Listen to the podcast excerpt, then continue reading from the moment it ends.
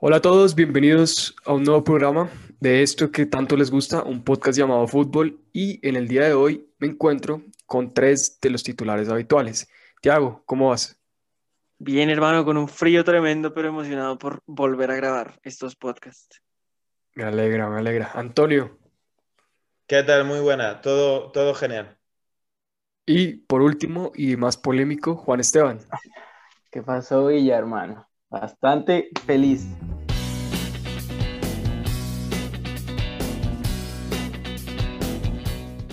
Muy bien, señores. Y con esa felicidad de Juan Esteban, necesito que empecemos a hablar de la final de la Eurocopa. Final que tuvo lugar en Wembley el día domingo, eh, nuestro horario 2 de la tarde, Antonio creo que 8 de la noche, algo así.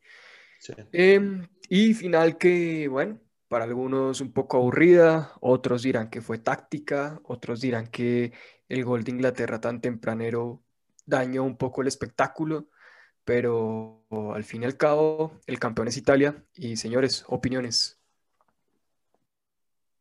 Pues sí, sí es cierto que los goles tempraneros siempre condicionan Villa porque pues, los equipos todavía no terminan de asentarse y ya por ejemplo Italia empezar a remar es, es complicado e Inglaterra empieza a pensar más en cuidar ese resultado que en, que en aumentarlo, puede ser. Para mí Inglaterra pierde la final con muchísimo eh, de dónde sacar. O sea, tienen una delantera tremenda, tienen dos delanteras, pueden armar titulares perfectamente, pero me parece que Southgate tiene mucho miedo a, a experimentar y a atacar y me parece que por eso perdieron la final. O sea, se van a dar cuenta que pudieron haberla ganado perfectamente y ojo con esa selección para el Mundial de, de Qatar, porque si es bien trabajada, son, son fuertes, son fuertes y pueden quedar campeones. Así es, bueno, yo lo del resultado de los 90 minutos al final, el 1-1, yo creo que fue justo y que se la llevara a Italia, eh, pienso que hizo un poco más en la final, la verdad que cualquiera se lo pudo llevar.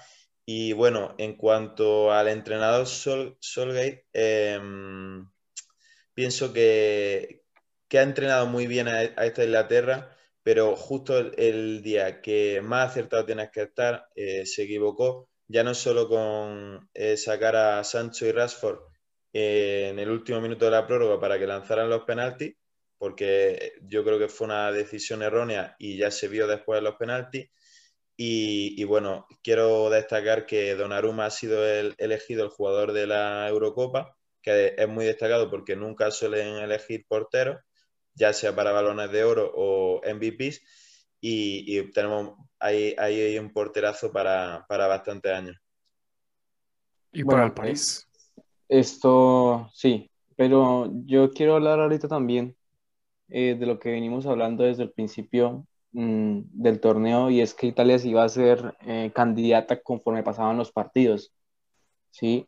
Y en la fase de grupos validó eh, ese, esa candidatura que tenía y después, eh, mientras iba avanzando a las fases siguientes, iba revalidando cada vez más y más hasta que se enfrentó al equipo que prácticamente tenía el camino fácil.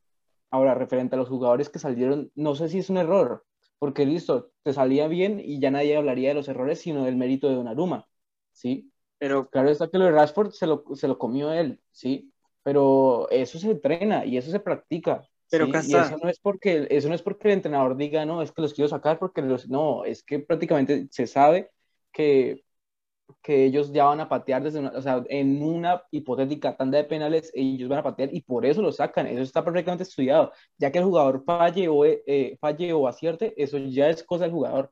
Pero yo creo que el técnico, si el, el, técnico pudo haber acertado en ese sentido, porque pues, lo, y eso es lo que debía hacer, ¿sí? O sea, no, tal vez no ha acertado, pero decir, es que falló porque lo sacó, no porque el que falló, el que falló fue el jugador, ¿sí? Sí, pero eso, eso te demuestra que algo no está bien, o sea, metes a los especialistas para que le peguen, que primero, yo a Rashford y a Sancho los meto por lo menos al empezar la prórroga. O sea, son jugadores que te pueden hacer un destrozo tremendo. Ah, bueno, pero y entran los especialistas y lo fallan. hablar, sí, pero si vamos a hablar de, en ese sentido de que debía haberlos metido antes, pues claro que tuvo errores en ese sentido porque fue mucho más cauteloso y fue más precavido, porque pues era una final, estaba en prórroga, sí, ahí, ahí te puedo comprarlo el error, pero ay, es que lo sacó y lo sacó para los penales y, y erró porque los jugadores cerraron, pues y se los eso ya- botaron.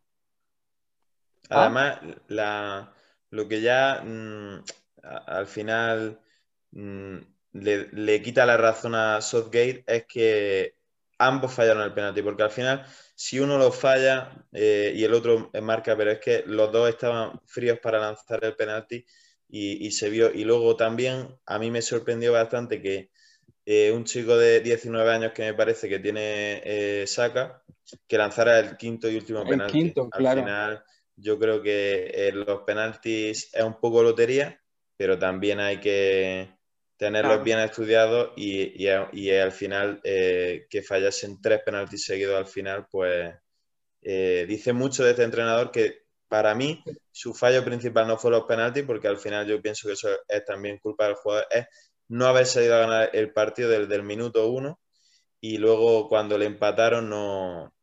Al final tuvo miedo a perder y es verdad porque el, que- el que tenía mucho que perder era Inglaterra por jugar en Wembley y haber jugado toda la Eurocopa y la UEFA prácticamente se lo ha puesto en bandeja para ganarla y no, y no, no han podido. Y encima contra Dinamarca, como habéis comentado, el penalti inventado a, a Sterling en, en la prórroga.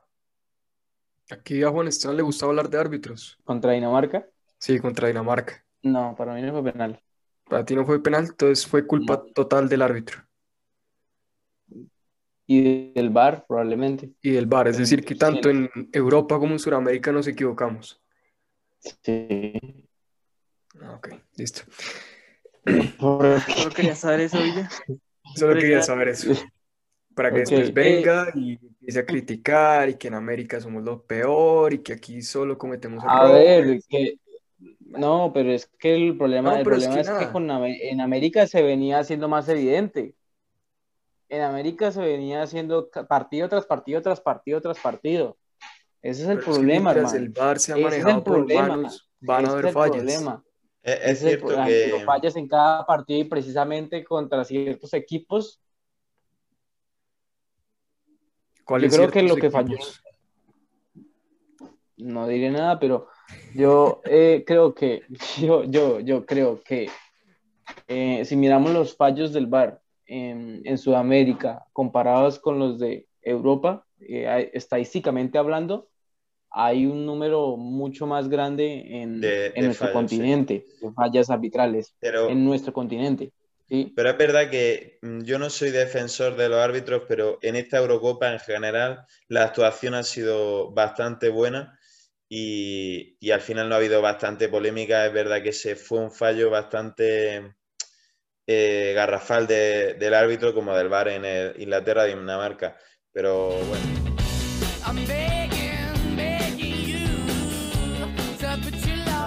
América, eh, bueno, el sábado, la madrugada del sábado, eh, el sábado por la tarde también se, disputó la final de la Copa América. Argentina, eh, tras bastantes años sin ganarla y perder, si no me equivoco, tres Copas América en la final, una en penalti, otra en la prórroga y la final del Mundial en 2014, consiguió por fin ganar la Copa América en un partido bastante intenso, con, con mucha dureza por ambos equipos, sobre todo los, los defensas argentinos. Y, bueno, Argentina se, se llevó el partido eh, venciendo 1-0 a una Brasil que dejó mucho que desear. Con lo visto en ambas finales, hay mucha diferencia de juego. Porque los, para mí, el Brasil-Argentina juego muy poco. Patadas Eh, muchas. Villa, Villa, Villa, ¿est- ¿estuviste viendo Win Sports o qué? Porque siento que estás siguiendo el planteamiento de, de No, estoy programas. viendo Caracol. No, porque veo que veo que estoy- estás siguiendo los programas, está- estás siguiendo los programas eh, al pie de la letra. Lo mismo que dijo Eduardo Liz. Ni, no lo había escuchado en mi vida, si te soy Bueno, sincero. vengan, vean. Esto eh, lo escuché en, creo que se lo escuché a Juan Pablo Varsky, que dijo que se estaba trabajando en, en una copa que enfrente a, en este caso, a Italia y a Argentina. al ganador de la Copa América y al ganador de la Eurocopa. Me interesaría ese, ese campeonato, creo que ahí se podría resolver esa duda de si, de si hay mucha diferencia en el fútbol. Yo creo que en el fútbol no tanto, pero aquí me meto un poco en temas de Colombia y es que en- acá en Sudamérica fallamos muchísimo en mentalidad. Mentalidad es todo lo que nos falta para estar al nivel de Europa, al nivel del fútbol europeo. Lo que habíamos hablado, allá primero son atletas y después son futbolistas. Acá nos importa más como la fama y el postureo y la vaina. Pero no, no estamos aquí deporte. para, no estamos así para, para eso. Vamos a hablar de lo que fue la final, primero. Por ¿sí? eso. Luego encontramos en la crítica. Primero hablemos de lo que fue la final. Ah, bueno, pero ya habló, ya hablaron de lo que fue la final. Gasta. No, pues, pues Antonio La final nos habló de- patadas, Juan Esteban.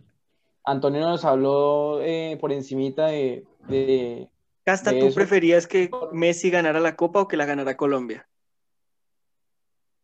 pues a ver, es como si, ay, pues es que si, si pasó Argentina a la final, Pero si quién, pero la final, No, no, pero en la, en la semifinal, Colombia-Argentina. ¿Quién preferías yo la verdad, yo, yo la verdad estaba mitad por mitad, la verdad, no. la verdad, y no lo voy, no, no lo Señores, negar, yo estaba mitad por mitad, yo estaba mitad por mitad, Después sea, de no me no pueden defraudó. creer nada a Castañeda. Que- Habría que expulsarlo No, del me- podcast. no, no me defraudó eh, que Colombia fuera eliminada, la verdad, igual no me esperaba mucho de la selección, pero, pero creo que esta es la Copa de Messi y ya fue la Copa de Messi, por fin lo pudo ganar. Ahora, vamos a hablar de si fue meritoriamente eh, y Argentina demostró con argumentos que fue superior a Brasil. ¿Te parece? Hablemos de eso. Yo creo que estuvo bastante igualada la final, que ninguno de los dos hizo un juego espectacular porque cada dos por tres había un- una interrupción, ya sea por falta o, o, o porque no, no se estuviera jugando a un ritmo alto.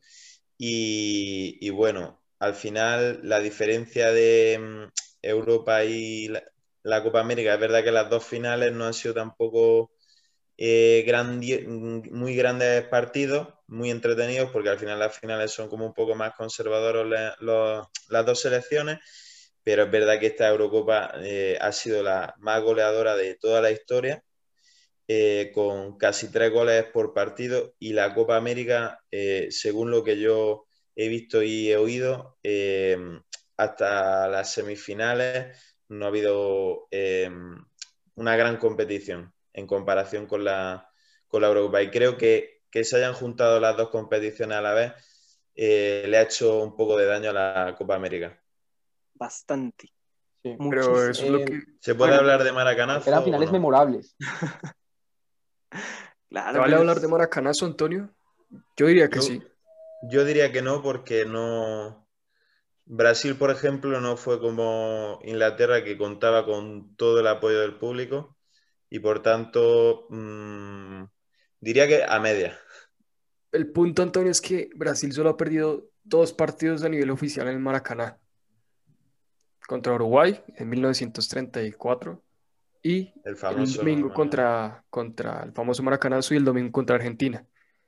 Entonces, desde mi Pero, punto de vista, sí, debería considerar de- como desde el punto Maracanazo. de vista de los fans de es que Messi, contra, el maracanazo. a ver, contra Uruguay, contra Uruguay, contra Uruguay era un partido en el que nadie se esperaba que la selección charrúa eh, saliera victoriosa, nadie, nadie, o sea, absolutamente nadie. Todo el mundo esperaba que fuera Brasil la que fuera campeona.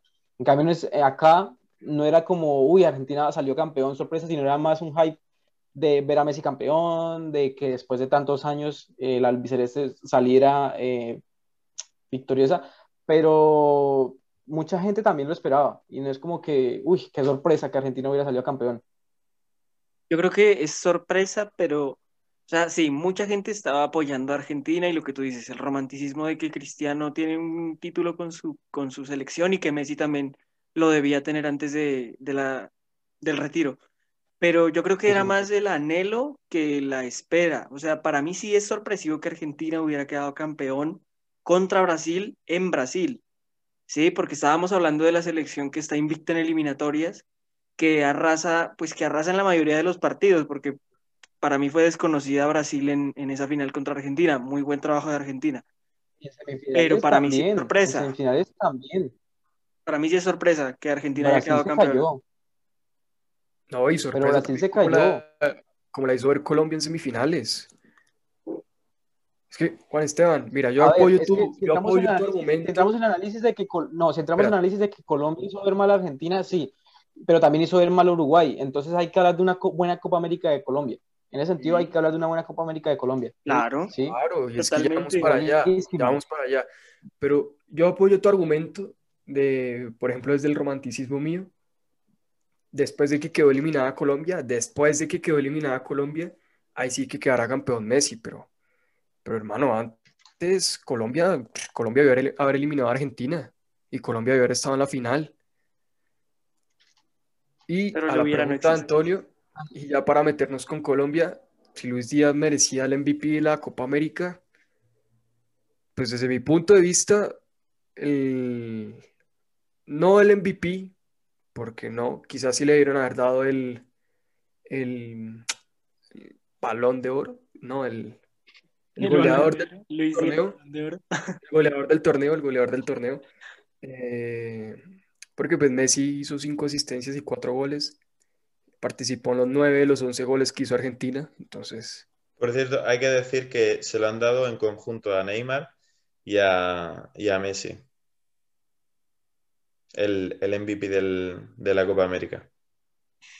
No, Es pero no- es Neymar, que no es no, Luisinho Neymar- no, Luis Díaz, no, no, Luis Díaz hizo mucho más que Neymar. No, no, el que Neymar no, yo te lo valgo. no, Uf, sí, sí, sí. no, no, no, no, no, eso ya es porque no se llama Luisinho Díaz, sí. No, Bueno, pero no, eso me- pasa no, siempre no, que al no, final es que- los jugadores que no tienen nombre tienen más complicado llegar a ya sea lo- a todos los tipos de trofeos, por tanto, al final eh, es que el, el nombre hace, hace mucho.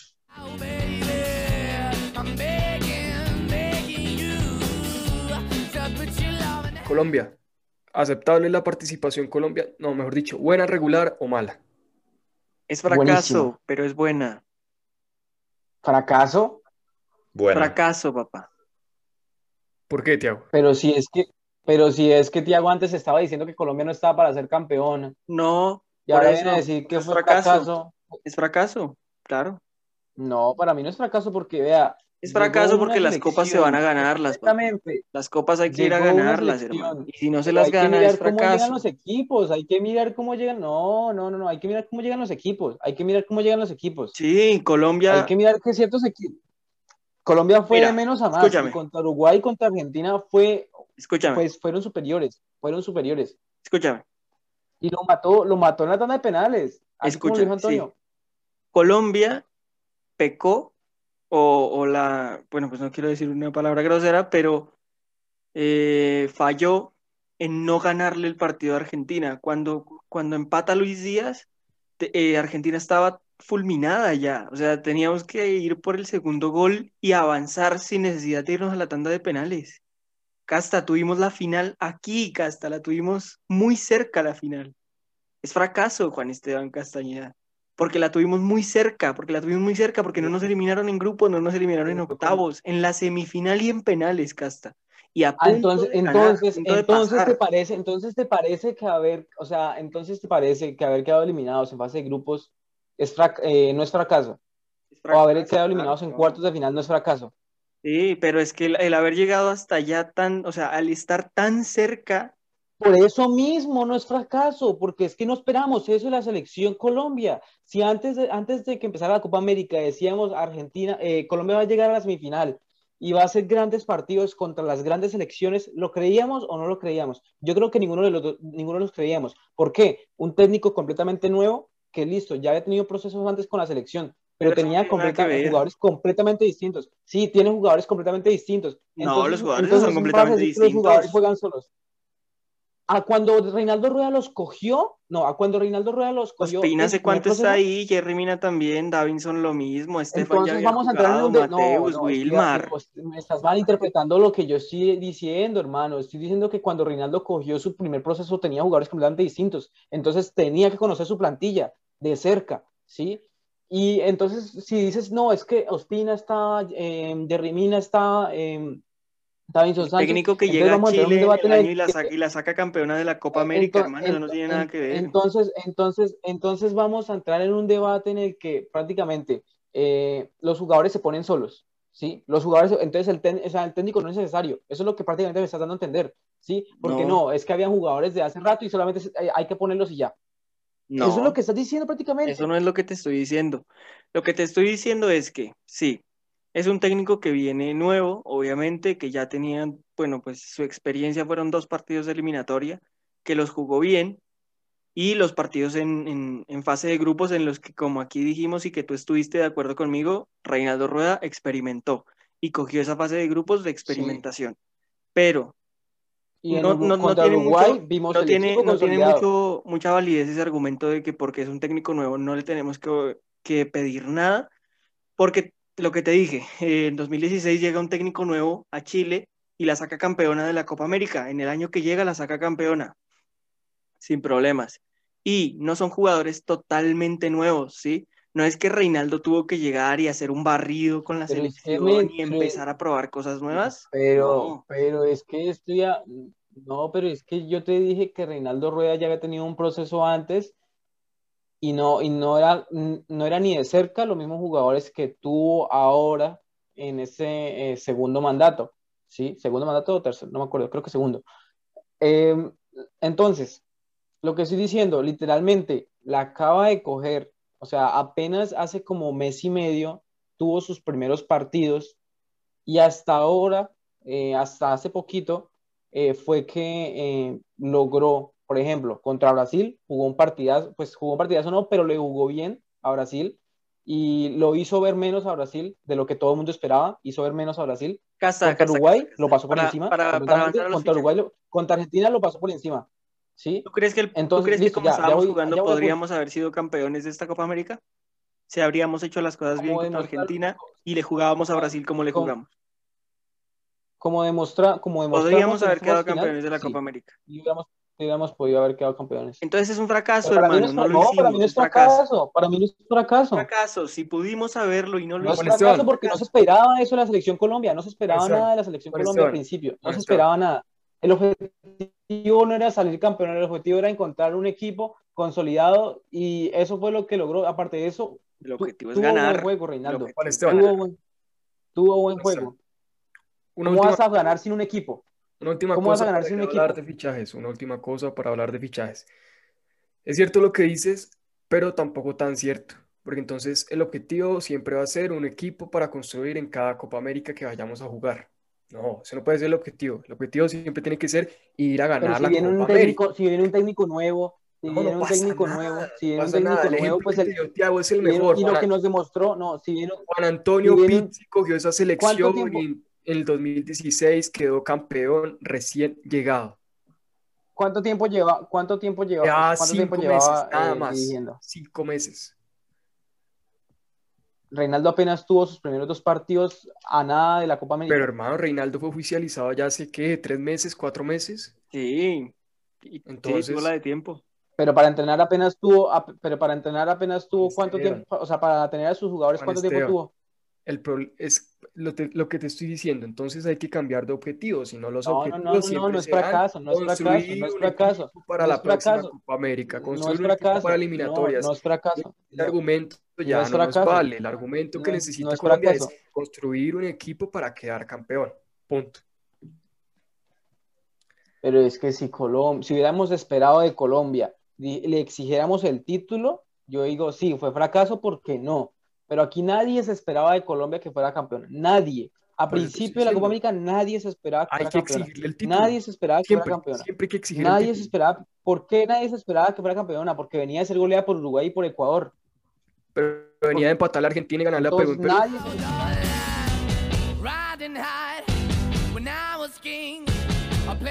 Ya el último apartado, Antonio, los fichajes. ¿Qué nos tienes allá en Europa? Bueno, voy a ser rápido. Eh, el mercado está bastante parado debido a la situación financiera de los grandes clubes europeos y no se espera que vaya a haber grandes movimientos. De momento, ahora mismo, las novedades que tenemos son que Varane eh, apunta que va a salir del Real Madrid, el mejor colocado es el Manchester United. El, eh, Ancelotti, por lo visto, habría pedido a Richarlison, según apuntan varios medios. Ibrahim eh, está bastante cerca de volver al, al Milan eh, cedido. Luego, en el Barça eh, sigue la situación de Messi eh, igual. Tiene que el Barça vender a jugadores para, para poder renovarlo, porque el Barça tiene una deuda bastante grande y ahora mismo no se puede permitir a, tener a Messi. El Atlético ha fichado a eh, Rodrigo de Paul del Udinese, un fichajazo y veremos a ver cómo encaja en el equipo del Cholo Simeone. En el Manchester United se oficializó el fichaje de Sancho y Pogba eh, veremos a ver qué pasa con su futuro porque no ha renovado todavía y acaba contrato el verano que viene. El Manchester City se prepara para hacer grandes operaciones, pero de momento nada. Eh, su deseo es Harry Kane, pero ya sabemos que el Tottenham no lo va a poner nada fácil para que este abandone el club londinense. En el Liverpool, de momento, no tenemos na- ninguna novedad, igual que en el Chelsea, el campeón de la Champions, que ya se reforzó bastante el año pasado, por tanto no debería hacer tantos movimientos. En el Tottenham eh, quieren quedarse a Harry Kane, pero eh, veremos a ver qué pasa. En el Arsenal, Onana suena bastante para el club Gunner y Xhaka eh, parece que va a abandonar el, el club eh, destino Roma. La Juventus eh, sueña con contratar a Locatelli y Locatelli se deja querer, no sabe, ha confirmado que no sabe qué va a ser de su futuro. Y bueno, el club estrella de los fichajes es el Paris Saint-Germain, que a 13 de julio ya ha firmado a cuatro jugadorazos, como son Sergio Ramos, eh, a Kraft eh, del Inter por 70 millones, eh, Gigi Donnarumma del Milan y Jorginho Wijnaldum. Y todo esto eh, para conseguir la, la, la ansiada Champions que, que estos años anteriores no, no han podido conseguir. Antonio, para que me respondas tú, ¿Hakimi te parece que vale tanto? Yo pienso que 70 millones me parece demasiado y además eh, ayer eh, vi que cobraba, va- que va a cobrar 11 millones por temporada. El segundo lateral que más cobra en el mundo eh, está empatado con Jordi Alba, si no me equivoco, ambos cobran 11 millones. Me parece una eh, barbaridad.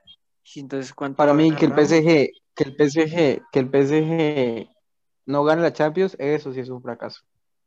Sí. Y Bueno, temporada tras temporada lo valida. Bueno, Eso es ya, ya hay que ir terminando, pero fracasos, después hablaremos de fracasos, pero Espérame. hay que, hay que ir despidiendo, tengo, señores. tengo que hacer una recomendación Villa antes, por favor. Dale, Tiago, hazla. Yo sé que eh, nuestro tío Florentino nos escucha. De ese- estoy seguro de eso. Quiero Uy, recomendarle que si quiere a Richarlison, hermano, tenemos a Luis Díaz que es mucho mejor que Richarlison y tal vez lo saca más barato del Porto. Ya, simplemente eso, Villa, gracias por el espacio. Tres días al Madrid. Pero hay que cambiar el nombre. De pronto Luisinho Díaz, y ahí sí le convence al Tito Floren. Tal vez, tal vez. Bueno, señores, ahora sí, em, muchas gracias por estar aquí, muchas gracias por el programa. Eh, les recomendamos a todos que nos sigan en redes sociales, ya saben, en Twitter, arroba llamado guion bajo fútbol, en Instagram, arroba un podcast llamado fútbol, y también que estén muy pendientes de YouTube porque se vienen cosas nuevas como un podcast llamado fútbol. Señores, eso fue todo, muchísimas gracias, que estén muy bien. Te vienen cositas. Un abrazo.